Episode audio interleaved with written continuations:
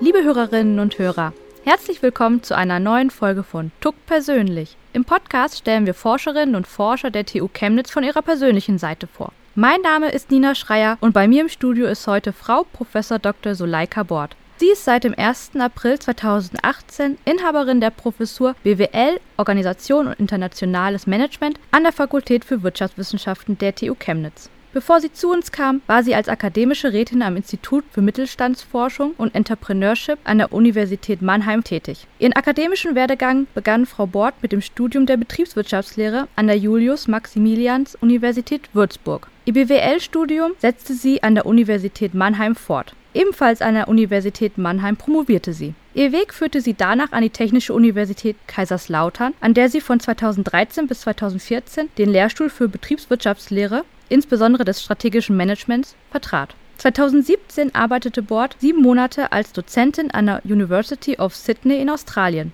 Und heute ist sie hier bei uns im Studio. Frau Bord, schön, dass Sie heute unser Gast sind. Ja, danke. Vielen Dank für die Einladung. Bei meiner Recherche bin ich darauf gestoßen, dass Sie als Autorin für das Buch Wirtschaftsmathematik für Dummies mitgewirkt haben.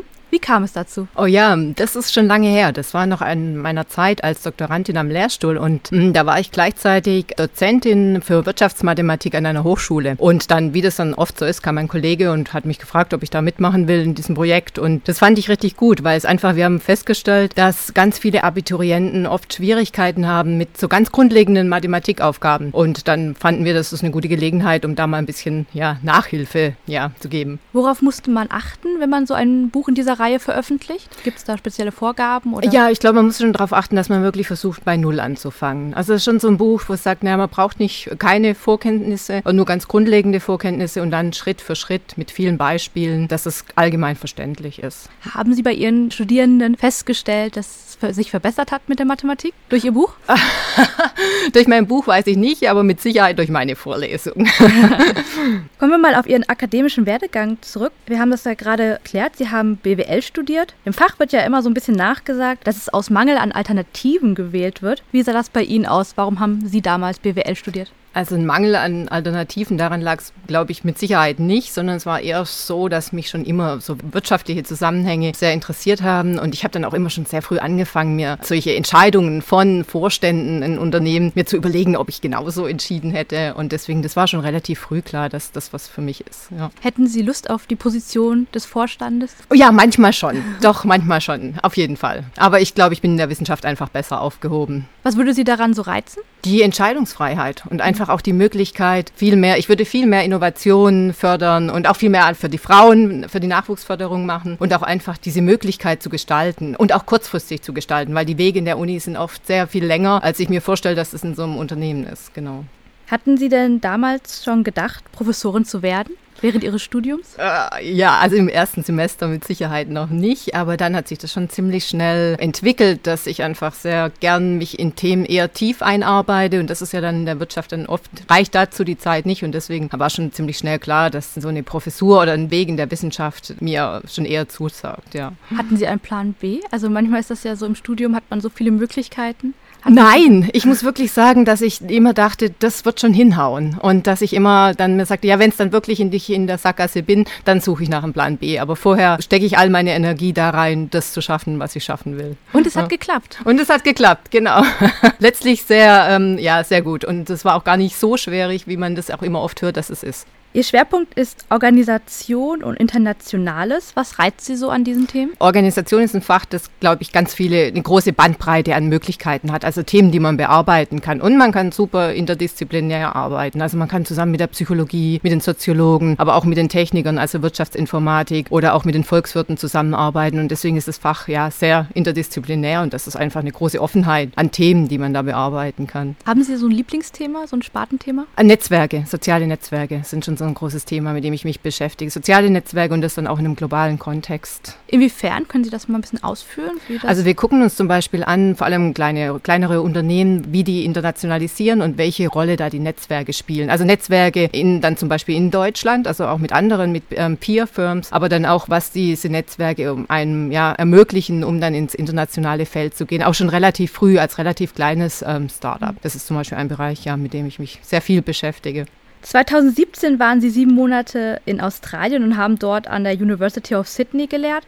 Welche akademischen Unterschiede zwischen Deutschland und Down Under sind Ihnen aufgefallen? Ich glaube, das System ist viel ähnlicher, als man das eigentlich denkt. Aber ich glaube, zwei Dinge sind mir auch gleich sofort aufgefallen. Das ist die, in Australien haben die einen viel stärkeren Mittelbau, was dann auch viel mehr Möglichkeiten gibt, dass es Stellen gibt, die jetzt nicht auf der Professurebene sind, sondern so ähm, wissenschaftliche Mitarbeiter, die dann auch Lebenszeitstellen haben und die sich dann auch wirklich verstärkt um die Lehre kümmern können. Also die machen auch Forschung, aber die machen vor allem Lehre und das ist wirklich dann auch eine Motivation von den Mitarbeitern, die Lehre zu verbessern, weil die einen gewissen, Zeit, also ihr Leben dann eigentlich daran arbeiten und das als auch als ihre Berufung sehen. Und in Deutschland ist es ja vor allem so, dass ich wissenschaftliche Mitarbeiter oder ich selbst in der Lehre aktiv bin, aber die Lehre dann nie die Priorität haben kann, weil noch viele andere Dinge nebenher ähm, laufen müssen. Und das finde ich so ein bisschen, das ist ein großer Unterschied. Und der zweite große Unterschied ist ähm, einfach die Interaktion, die man mit den Studenten hat. Also das ist in Sydney oder war, ich kann jetzt nur für die Uni of Sydney sprechen, war viel intensiver. Es gab ein Midterm, es gab ein Final-Examen, es gab mindestens zwei Assignments, es gab sonst noch Case-Study-Bearbeitung und hier in Deutschland hat man einfach am Ende des Semesters eine Klausur und sonst eigentlich in der Regel, kommt auch immer ein bisschen aufs Fach drauf an, aber keine Kontaktpunkte jetzt mit den mhm. Studierenden. Das ist ja eigentlich total schade, oder? Es wäre eigentlich viel schöner, wenn man mehr in Austausch kämen würde. Aber es liegt auch einfach, also in, in, in Australien ist, wird viel mehr in die Bildung investiert. Also auch das sind die Ressourcen, also gerade in der Uni of Sydney, das ist ein, wirklich unglaublich, was die an Ressourcen haben, auch was die an, schon an Postdocs, an, an, an Budget, an Forschungsbudget geben, wo man sich einfach ausprobieren kann. Also die Gelder sind dann nicht mittelgebunden, sondern man kann einfach mal sich ausprobieren, Themen bearbeiten, die man bearbeiten will. Und diese Ressourcenmöglichkeiten, das ist einfach was, wovon deutsche Unis, die meisten deutschen Unis einfach nur träumen können. Ja. Was ich ja auch ganz spannend fand, was Sie gerade meinen, dass die halt lebenslang an der Universität bleiben. Hier ist es ja ganz oft so, dass wissenschaftliche Mitarbeiter ein, zwei, drei Jahresverträge haben und dann wieder an eine neue Uni genau. müssen. Genau, also ich glaube, früher war das noch stärker so, dass es diese akademischen Ratstellen, die dann auch unbefristet waren, noch verstärkt gab. Jetzt heutzutage heutzutage wurden die dann oft in Juniorprofessuren umgewandelt und ähm, damit kauft man sich dann vielleicht bestimmte Vorteile ein, aber es geht auf Kosten von anderen. Ja.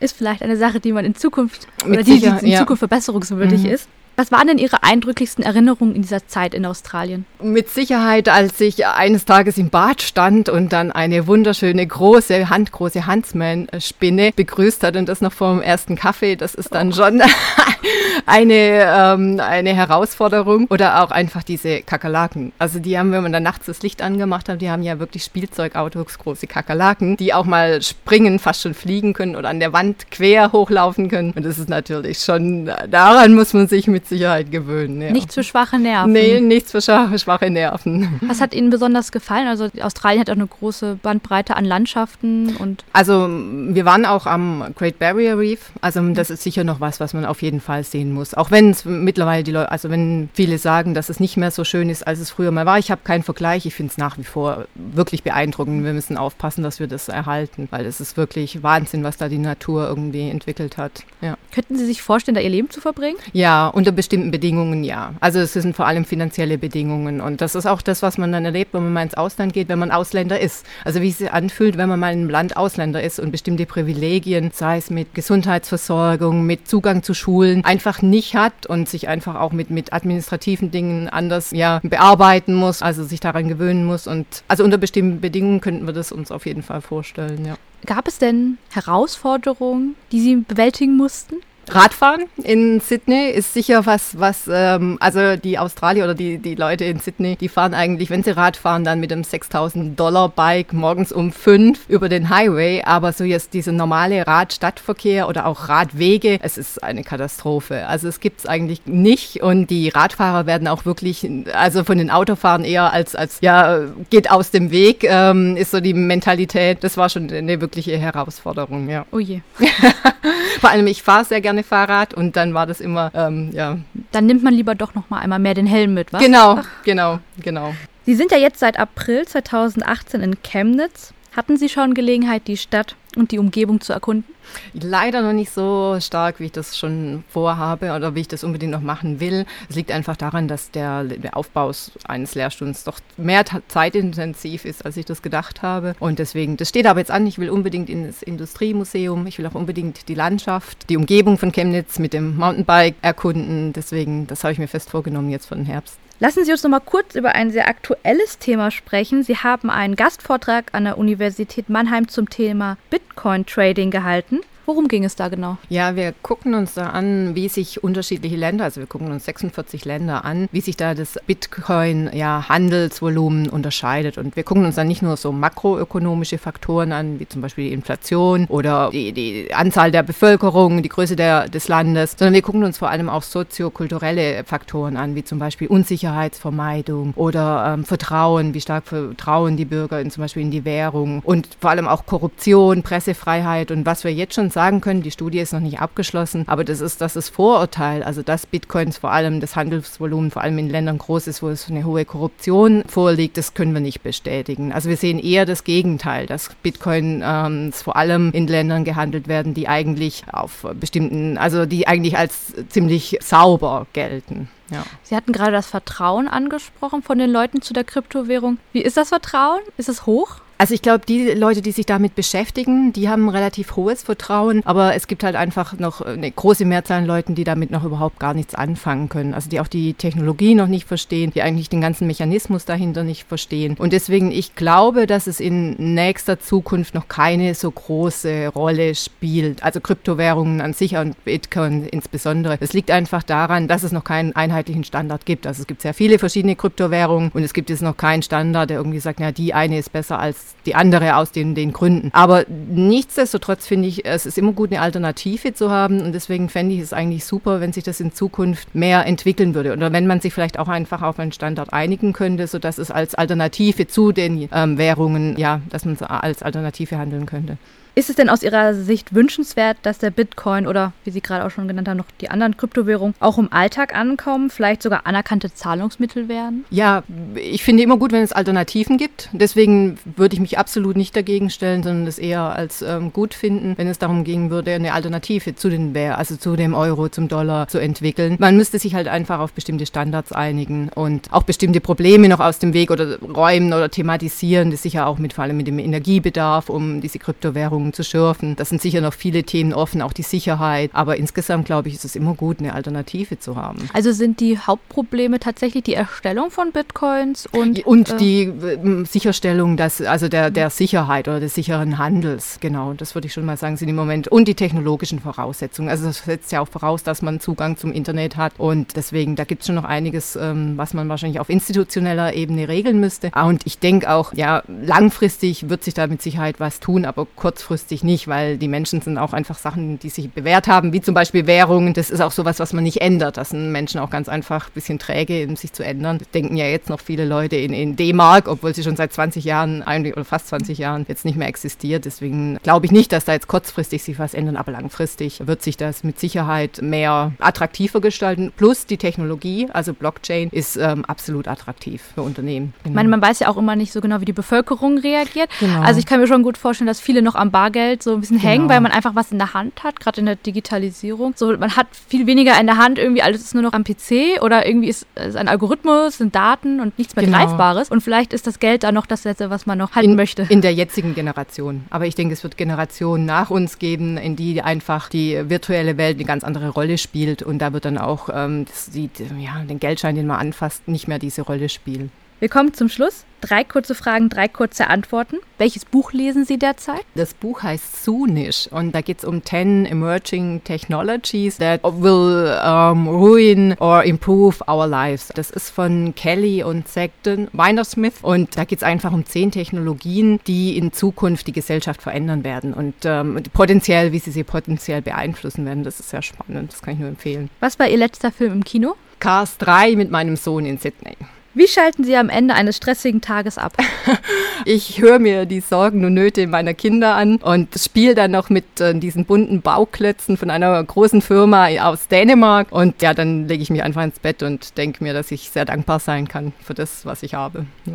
Super, Frau Bort. Vielen Dank. Danke, dass Sie heute unser Gast waren. Ja, danke.